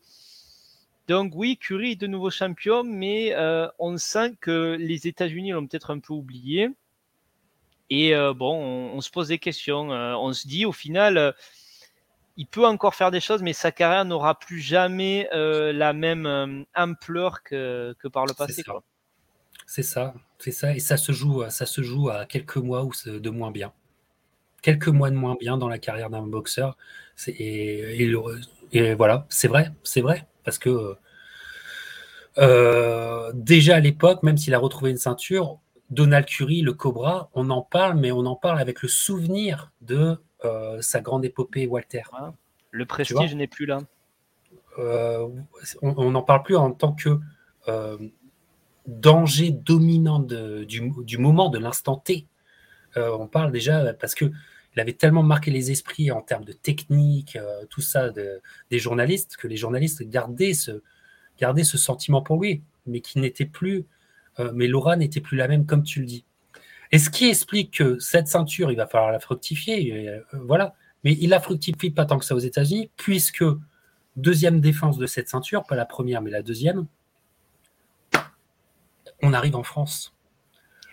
On arrive en France pour une énorme page de la boxe française. Une énorme page de la boxe française, trop, euh, euh, trop oubliée, je te dirais. Enfin, ah oui, les, fans, les, fans, les fans ne l'oublient pas mais c'est une énorme soirée. Ça va être à Grenoble. Erreur, je pense, du clan Macaloum, c'est qu'ils se sont dit, bon, on va aller en France, mais ils ne sont pas renseignés sur ce qu'était Grenoble. Tu sais, euh, la, France, c'est pas Paris, tu vois. Euh, et euh, je pense que être en altitude, comment dire, être dans, une ville près des montagnes et tout ça, ils s'attendaient pas du tout à, ça. Les, ouais, ils savaient pas trop où ils allaient, peut-être. Ils savaient pas, trop où ils allaient, pour vous dire. Alors, on est en 89. Et écoute, je t'en parlais cette semaine. Je me suis rematé. ce combat-là, je l'ai peut-être pas, je l'avais maté une fois dans ma vie, et tout ça, tu vois, et j'en restais avec le souvenir. Je me suis rematé, mais il est franchement le broadcast de Canal c'est euh, Boutier et Bietri au, micro, euh, Lustig euh, qui est euh, sur le coin du ring pour faire les interviews il est fou ce broadcast. Parce qu'en fait, la scénographie est pas mal. Est vraiment pas mal. Ah, on a déjà tous ces codes modernes. La scénographie est pas mal, la descente des marches, vraiment, vraiment bien trouvé. Le, décor aussi. Euh, enfin, je veux dire, il y a quelque chose de moderne. Alors que là, maintenant, on est en train de parler d'un truc de 33 ans, c'est ça? Et oui. Voilà, 33 ans, putain. C'est l'âge du Christ, tu vois. Et, et, et René Jacot est un boxeur euh, où on se dit en termes de skills, il n'est jamais au niveau de Curie. Mais ce soir-là, en termes de cœur, c'est Curie qui n'est eh pas au niveau. Curie qui est pas au niveau de Jaco. C'est juste Curie qui n'est pas au niveau de Jaco. Alors, c'est un combat plus équilibré que ce qu'on en dit. C'est beaucoup plus équilibré que ce qu'on en dit. C'est-à-dire que Curie, en fait, Curie va essayer tout le temps de boxer, tu vois, et tout, mais il va pas trouver ni les ouvertures, ni la bonne dynamique. Il n'aura jamais de momentum, Curie. Et euh, c'est plutôt Jaco qui va plutôt super surboxer par rapport à son niveau. Mais bien. Ah et bien. Et en fait, il fait un exploit de ouf. Pour moi, c'est comme s'il faisait un exploit de serre en Coupe de France, comme une petite équipe va taper, je sais pas, va taper euh, le PSG, tu vois. Et que euh, pendant 20 minutes, ils font du, ils, jouent au-dessus de leur, leur niveau, et que tu dis, bon, ça va, ça va exploser en vol, tu vois. Mais non, ça explose jamais en vol ça explose pas en vol. Jusqu'à la dernière seconde, ça explose pas. Et, et malgré, malgré des, voilà, tu vois, il s'en prend des belles. Mais René est vraiment là, intelligemment. Il est dans un in-out à sa façon, tu sais. C'est pas le besogneux qui va arriver tête contre tête et qui va rester comme ça. C'est pas du tout ça le délire. C'est pas du tout ça. C'est finalement par rapport aux armes qu'il avait en lui, je trouve que c'est une c'est c'est René Jacot qui a été ultra intelligent et qui a été qui a fait le game plan parfait pour ce qu'il pouvait donner. Qu'est-ce que tu en penses, Vincent?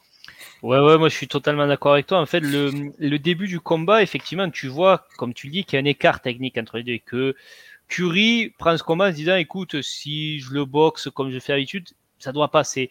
Et je pense que les premiers rounds le mettent en confiance. Il se dit bon, ok, je suis quand même au-dessus. Euh, mais il va y avoir ce côté aussi que hum, il est très focus en fait, Jaco, il est très concentré et il garde son rythme parce qu'au début, au début, tout le monde dit un peu. Euh, Vincent, je te dirais que si René nous écoute, je te dirais qu'il est, il est possédé, René Jaco. Ouais. Moi, je, ah le trouve possédé. C'est-à-dire que même son coin n'est pas à la, au niveau de, oui, de focus que lui. Mm. lui. Et même, il les engueule, hein, d'ailleurs. Regardez plusieurs fois, il engueule les mecs de son coin, bah, tu sais, même pour enlever les gants. Enfin, à plein de moments, tu sais, parce que lui, il est, il est sur un, ah niveau, mais tu vois, il fallait être à ce niveau-là. Et il y est. Excuse-moi, Vincent. Non, non, mais je t'en prie. Et euh, oui, oui, mais c'est ça. Et en fait, au début, bon, on dit euh, c'est pas trop mal ce qu'il fait, mais il en fait pas assez. On se dit, mais est-ce qu'il peut vraiment en faire plus? Et puis, petit à petit, effectivement, il se met à en faire plus. Il se met à, trouver son rythme, à s'installer. Et, euh, et, sans avoir trop l'air d'y toucher, d'un coup, on se dit, mais eh, il est en train de gratter des rounds là, Curie. Et euh, Curie, effectivement, prend conscience de la chose peut-être même un peu tard et commence effectivement à toucher plus durement. Mais Jaco, effectivement, il y a du cœur et il y a du répondant. Et il est calqué un peu sur le rythme de Fury et il accélère quand il faut accélérer. Il, comme tu dis, il fait, avec ses armes, il fait vraiment le combat parfait en fait.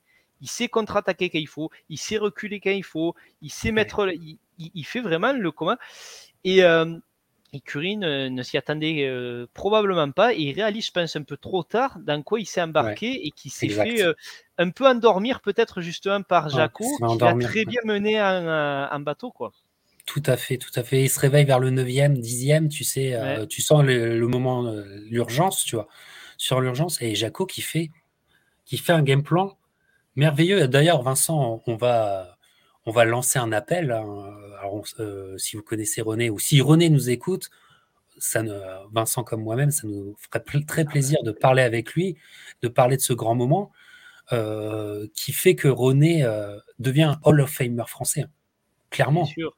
Clairement, il est champion du monde depuis 30 ans à ce moment-là. Voilà, c'est ça, exactement. Hein c'est très important. Ça sera vécu de façon très importante. Tu sais que même Mitterrand, il va féliciter euh, Jaco. Ah oui, tu vois, je ne savais même pas. Ouais. Si, si, il va le féliciter. Même Mitterrand le félicite pour te dire, tu vois, que c'était vraiment important. Et puis surtout, c'est une prise de titre qui est énorme, comment dire, énormissime pour un Français. Ah bah oui. C'est énormissime cette prise de titre parce que c'est Donald Curie en, en face. Même si c'est le Curie de 89, qui n'est pas le Curie de 85, on est bien d'accord. Mais sauf que le mec a impacté déjà la décennie et que tu voilà et que c'est fou quoi. Je veux dire c'est c'est c'est génial, c'est et c'est presque le moment est hors du temps. Moi j'ai revu revu le combat et ce moment est hors du temps, moi je trouve euh, c'est génial et Jaco est possédé. Donc vraiment René si tu nous écoutes, euh, on adorait euh, parler avec toi parce que en plus Hall of Famer français avec une carrière incroyable, euh, incroyable et à la fois frustrante parce que tout s'est tenu à, un putain de genou hein, qui, eh qui pète parce eh que je pense que René, euh, René aurait pu, euh, il aurait pu faire encore des très très grandes choses et le Mugabi, moi je pense qu'il pouvait le gagner. Il pouvait le gagner le Mugabi. Oui, bah, surtout quand bon, ça sera un autre débat, mais quand tu vois ce qui s'est passé derrière avec Norris, le combat qu'il fait, même s'il est ah perdant tu vois quand même qu'il y avait, bien sûr. Il y avait un truc. Il y a, un truc. Alors pour euh, cela, c'est en 1989. Vraiment, je vous, euh, euh, je, vous conseille d'aller voir tout simplement ce combat si vous aimez les boxeurs français, mais que vous dites oh c'est un vieux truc et tout ça. oh, non, non, non, non, non, non. C'est hyper moderne. C'est hyper moderne en plus. Franchement. Franchement, vous pouvez même pas dater vraiment ce, moment tellement, euh, tellement la retransmission est pas mal et tout. Et puis, euh, enfin, c'est un grand moment. Et malheureusement, c'est un, moment tragique pour Donald Curry parce que après le Ragamuffin Man, il se fait avoir par le Frenchman. Tu vois ce que je veux dire? Et parce que pour euh, les. Curry, c'est quand même l'homme qui se fait prendre des upsets. Et c'est le upset 1989 pour tout le monde. Et oui, c'est vrai, ouais. C'est vrai. C'est le upset. Et il a déjà deux upsets contre lui dans sa carrière aussi. C'est important. Ça veut dire des choses. Donc là, euh, euh, perte du dernier titre finalement qu'il aura. Perte du dernier titre et réinvention. Mais alors, quelle réinvention à partir de là contre, contre René Jaco? Bah, il, va, il, va il, va faire des combats. Je ne sais pas si c'est toujours en super Walter ou en, moyen. Mais donc. Alors, je, crois qu'il y a un premier combat qui refait un Super Walter et après le deuxième il passe chez les moyens. Voilà. Et Curie va retourner encore une fois en France. On est en 90 à Paris, pour, une, énorme soirée euh, sur Canal+. Énorme soirée, ils avaient mis les petits plats dans les grands, c'était très important pour eux. Ah, donc une affiche complètement 100% américaine où Donald Curry a quelque part sa dernière chance de, de réinventer sa carrière. Mais c'est trop. Curry chez les moyens, ça passe pas. Mais alors, Curry chez les moyens contre Michael Nunn, en 1990, voilà, c'est pixelisé la, la, photo là, tu vois. Michael Nunn contre Donald Curry en 90, ça ne pouvait pas le faire. Non, c'était ça ne pouvait pas le faire. Michael Nunn, c'était déjà c'était une le mec, euh, il n'avait pas des jambes, il avait des échasses. Il, faisait quoi Enfin, il était hyper grand pour un poids moyen. Gaucher de son état, avec un cardio assez énorme. C'est-à-dire que le mec était, euh, il pouvait être en mode mobilette pendant 12 rounds, facile. Euh, qui boxait bien, qui pouvait chercher le corps sans être touché lui-même. impossible à boxer. Et malgré toute la science du ring de, de, de Donald Curry. C'est un combat qui est, qui est tristouné parce que euh, c'est pas beau à voir parce que Donald n'a pas n'a aucune solution et on, va tranquillement, doucement, round après round, vers l'inéluctable, c'est-à-dire un, arrêt. C'est-à-dire un arrêt qui, et qui fait mal d'ailleurs. Il, prend cher sur ce combat. Il prend cher. Il prend très cher, ouais, c'est comme tu le dis, déjà, il y a les moyens, puis Michael Nunn, c'est le boxeur du moment à cette époque-là, quoi. Le chaos qu'il a mis l'année précédente à Sumbu Kalembe, euh, euh, c'est Hollywood, c'est voilà, c'est tout ça, Michael Nunn, c'est euh, le nouveau prodige un peu de, de la boxe. Ouais. Est-ce qu'on pensait... dans son coin. Joe Gossen dans son coin. On pensait peut-être qu'il y aurait match dans le sens où Marlon Starling, euh, dont on a parlé tout à l'heure, qui a été le rival de Curry, avait posé quelques difficultés à Nunn quand même juste avant. Mais le fait est que c'est lui en France. Alors je dis pas que l'événement est pas grand et qu'on n'a peut-être pas mis euh, l'argent sur la table, mais est-ce que ça traduit pas aussi le fait que Michael Nunn vient en France, un désintérêt du public américain pour Donald Curry pour cette affiche, de se dire au, final c'est joué d'avance quoi? Bah, c'est retransmis euh, en direct sur Showtime quand même. Oui, oui. Euh, il s'est retransmis sur Showtime et je te dirais que euh, il y a une histoire de chèque. Je pense que les, Français ont été généreux. Ils avaient besoin d'un combat de prestige en, en fin de soirée. C'était vraiment une soirée prestige pour Canal+. Et il y avait eu plusieurs combats et il fallait finir par euh, de, grands, de, grands noms. Curie était connu du public français. C'est vrai. Et donc, j'ai presque l'impression qu'on assiste à un casting ce soir-là. Tu vois, euh, mes quelques discussions avec Christian Delcourt me font dire que me font sentir qu'il y avait ce casting-là parce qu'il était connu des, gens et Donald Curry, ça, tu sais, ça, ça résonnait pour le public français, pour les lecteurs de l'équipe, etc. Donc il y a ça, mais sportivement, euh, de toute façon, il fallait être James Toney hein, pour se sortir de Michael Nunn.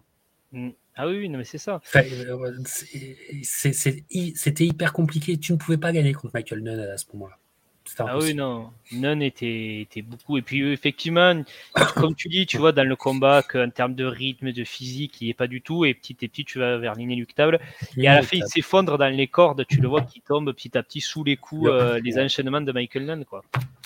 Ouais, tout à fait. Et, euh, et, voilà, donc, cette cette parenthèse moyen, euh, bah, c'est plus que moyen justement, c'est que c'était pas c'était pas à faire parce que Curie, vu sa boxe, était vraiment un Walter, voire super Walter, mais ça s'arrêtait là. Ça s'arrêtait là, ça se voit, ça se voit. Et, et donc, euh, bah, Curie va encore euh, avoir l'opportunité. C'est la boxe est aussi comment dire une industrie. Va avoir encore l'opportunité de vendre son nom face à encore un champion et, c'est ça le, comment dire, c'est pour ça que c'est une carrière quand même assez dure, Curry, c'est qu'il aura été apposé à des mecs qui sont en feu, quoi. Ah qui sont en feu. Il l'aura jamais facile euh, toute cette fin de carrière, tu sais, à partir, à partir de 86 et à partir de sa défaite euh, surprise, mais il n'aura pas une, il n'aura pas du tout une carrière facile. Il n'y aura eu aucune facilité. Tu vois, on peut, on peut supposer que Jaco était la carte facile. Et même ça, ça s'est retourné contre lui. Donc, donc voilà. Je vous conseille d'aller voir notre discussion euh, qui remonte un petit temps, mais qui est où? Qui est dans la playlist, dans la description de cette vidéo. La discussion Terry Norris. avec Antoine et avec Christian Delcourt. discussion qui était vraiment, vraiment passionnante et où on a reparlé encore une fois de Donald Curry. Pourquoi? Parce que Terry Norris est en feu, un des plus grands super Walter, on en a parlé d'ailleurs tous les deux dernièrement, ou même mhm. toi, quand tu fais ton all-time Super Walter, tu, euh, maintenant tu as envie de le mettre premier. Tu, nous, en avais parlé euh, quand on avait fait ce fameux live. Et donc va arriver le combat, regarde, Terry Norris contre Donald Curry, et il y avait Meldrick Taylor contre Garcia, et qui a annoncé l'année suivante le combat entre Terry Norris et Meldrick Taylor. Oui, c'est vrai. Euh, pardon. Et ça se passe à Palm Springs en Californie, donc du côté du sud de la Californie, 1er juin. Et bah, c'est le chant du cygne. C'est le chant du cygne pour. Euh, tiens, je te mets la, photo de ce soir-là, de Donald Curry, euh, qui, euh, eh ben, honnêtement, qui vend chèrement sa peau. Oui. Parce que Terry Norris, faut bien comprendre, lui aussi, chez les Super Walter en 91, tu peux pas gagner contre. Tu ne peux pas gagner contre lui. C'est juste impossible. Voilà, il a mis sa raclée à Sugar et Léonard. Euh, euh, voilà, mais même sans ça, il marche sur l'eau. Hein. C'est un ah moment où il est, tellement, il est explosif. Sa, boxe est, parfaite. Et euh, voilà, j'ai une photo que j'ai retrouvée que je trouve symbolique parce qu'ils sont dans la même position. je vais essayer de vous la montrer. Je sais pas si tu ah la vois bien. Ouais, je la vois, ouais. Peut-être lève-la un peu pour les pirates. Ouais, voilà, on voit bien les gardes, ouais. Alors, ils sont exactement l'un l'autre dans la même position et c'est vraiment un passage de flambeau. C'est vraiment un passage de flambeau. Euh, magnifique combat à regarder. Encore une fois, si vous êtes des scientifiques, si vous êtes des euh, students of the game, si vous êtes des étudiants de la boxe, c'est un combat à regarder. Vraiment parce que Curie euh, tente d'y aller, mais de façon appliquée, et Terry Norris et lui aussi appliqué. Mais il y, a un problème de fraîcheur et de jeunesse. C'est-à-dire que euh, quand euh, Curie euh, a une bonne séquence, ça s'arrête là. Quand Terry Norris a une bonne séquence, ça s'arrête pas là. Tout simplement. Et, c'est un peu l'image du combat. Et inéluctablement, on va aller aussi vers un arrêt. Mais avec un combat qui, pour un dernier grand combat, parce que ça sera le dernier grand combat de Donald Curie, qui a beaucoup de dignité. Moi, je trouve que c'est un Curie qui est très très digne sur ce combat et qui, ben, chèrement sa peau malgré tout. Qu'est-ce que tu en penses? Ouais, c'est en fait tu l'as très bien rappelé. Ce qui est fou, c'est que Curie prend coup sur coup deux phénomènes de leur KT. Il monte à moyen pour Nunn à l'époque où Nunn il est imprenable chez les moyens. Et là, il va en super welter contre Terry Norris. Effectivement, c'est le moment où Terry Norris c'est une tornade. C'est vraiment, euh, comme tu l'as dit, il est en feu. Ça se voit sur le ring, le rythme qu'il a, euh, il y a la vitesse, il y a la puissance, il y a tout. Et on sent très rapidement que Curry, il est dépassé. Il peut pas suivre ce rythme, il peut pas suivre cette jeunesse. Et déjà, ça se met à dérouler vraiment violemment dans les cinq premiers rounds. Il a quelques petits moments, mais assez rares. Et puis, c'est à partir du sixième round, à l'entame, que d'un coup, Curry se met à mieux boxer et à bien toucher même euh, Norris. Alors, sans jamais vraiment pouvoir le mettre en danger ou les bras le nez, mais il y a met quand même de très bonnes et il se met un peu plus à rentrer dans le combat, dans le rythme du combat. Et tu sens que Thierry Norris, à cette époque-là, il se dit Ah ouais, tu veux vraiment rentrer là-dedans avec moi? Ben, Tu vas voir, on va y aller.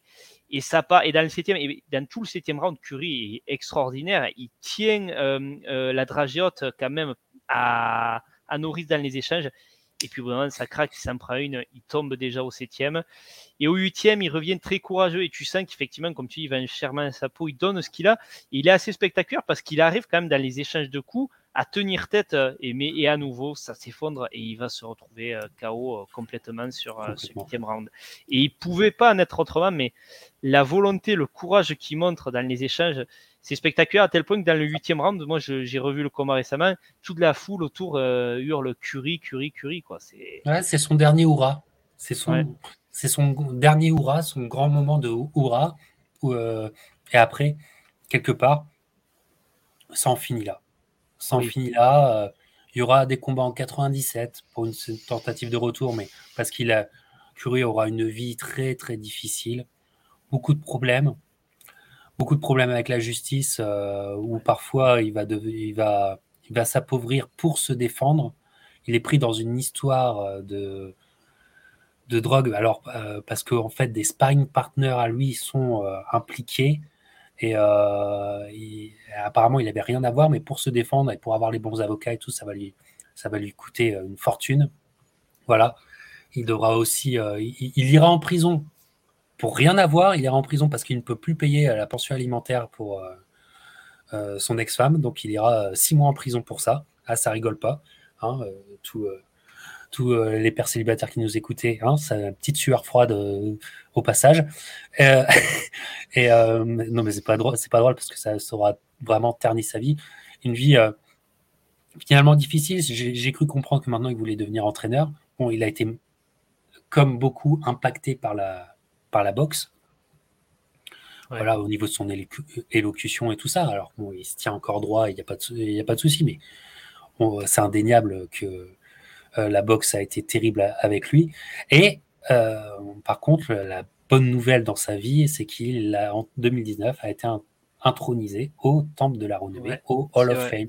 Il est devenu un Hall of Fame, officiellement un Hall of Famer en 2019, avec un truc que je trouve m'a beaucoup déplu, c'est que euh, ça a été suivi d'une mini polémique au sein des, euh, des, fans de boxe. Donc vraiment, c'est un truc, tu sais, le cercle est rikiki, tu vois. On peut se dire, oh là là, euh, est-ce que c'est un grand Hall of Famer, tout ça?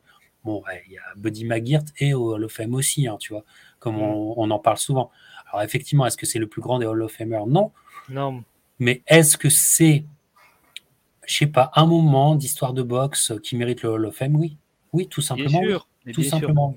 Vas-y, hein. Vincent. Bien, bien sûr. Euh, moi, je suis d'accord avec toi. En fait, c'est pour ça que je voulais faire cette discussion parce qu'en fait, Curry, c'est resté en fait euh, pendant longtemps. Je suis passé au travers, c'est-à-dire que les années 80, je m'étais intéressé évidemment avec les quatre fabuleux, puis j'y suis revenu avec les Salvador Sanchez, les Alexis Arguello, les Chavez, et souvent il y avait ce nom qui revenait, Donald Curry un jour, je me suis dit, il faudrait quand même que je me renseigne, et je suis tombé sur des articles d'époque qui étaient en, américain et qu'il décrivait comme la huitième merveille du monde. C'est la période de son apogée où c'était euh, Donald Curry, c'était Sugar Robinson, voire mieux. Et je me suis dit, mais comment se fait-il que ce gars-là, dont on parle en des termes psychologiques dans plusieurs médias en plus, ait pu être euh, rasé, disparaître comme ça des esprits? Pourquoi moi, qui commençais quand même à connaître pas mal la boxe à ce moment-là et à connaître ces années-là, j'ai dit, comment j'ai pu passer au travers de ça. Et c'est là que je me suis intéressé, que j'ai repris sa carrière du début. Et c'est vrai que c'est fou parce que Curry, pendant un moment en 85, il faut comprendre le phénomène que c'était, Donald Curry. Et ça a été, effectivement, c'est ça qui est assez fascinant et triste dans son histoire, c'est qu'aujourd'hui, ben voilà, comme tu dis, il y a des gens qui se disent est-ce que ça mérite vraiment un Hall of Fame, Donald Curry? Effectivement, il y a très peu de gens qui, qui, le connaissent, en fait, alors que ça a été, c'est vrai, un prodige. Alors, Peut-être aussi en a-t-on un peu trop fait à un certain moment sur Donald Curry, mais quand même, c'est vrai que quand on voit le Curry de, face à Milton McCrory ce soir-là, ce Donald Curry, eh, il aurait pu euh, battre beaucoup d'icônes de la boxe. Hein, c'était ce soir-là. Ce soir-là, c'était absolument incroyable. Donc ouais, c'est. Et, il est pas, ils sont pas rares hein, les boxeurs qui ont qui ont un pic euh, très euh, définitif et très déterminant sur une soirée. Ils sont pas rares. Bien sûr. Ah. Bien sûr, bien sûr, il y, a, plein de boxeurs actuels qui, ben, peut-être on en parlera dans des années en disant, bah tu vois, on s'était enflammé, on, s'est dit, il avait, il avait tout conquis le gars, et puis au final, ben oui, c'est vite retombé. Effectivement, effectivement, non, mais c'est très très intéressant. Et puis euh, il y, a, y, a, quelque chose, je, il y a quelque chose avec, je vous renvoie encore à la discussion avec sur Mike McCallum qu'on vous a faite, euh, parce que les deux ont un parcours non pas euh, parallèle, mais c'est quand même, ils étaient ils existaient, les chasseurs des quatre fantastiques. Ils ont existé. Voilà, et donc il faut quand même aussi leur rendre hommage.